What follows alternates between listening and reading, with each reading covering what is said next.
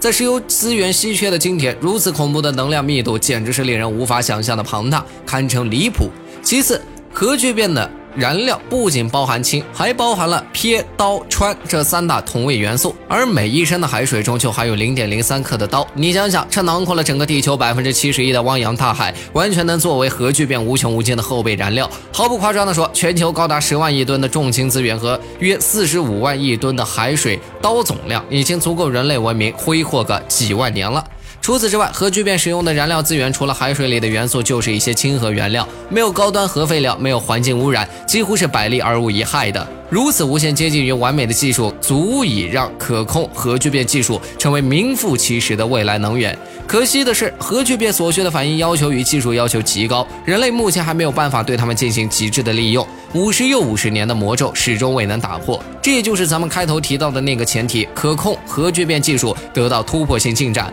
旁观的原始人嘲笑正在钻木取火的原始人做着无用功，拿火苗吓唬野兽不如陷阱来的简单。殊不知，这把火除了驱赶动物，还能照明取暖、烹调食物。其实核聚变也是一样，能不能实现技术创新并非关键，重要的是如何去运用它，才能让人类文明更上一些台阶。可控核聚变技术真正让人期待的，也是它神奇科技树中那些隐藏着需要探索发现的问号与无限可能。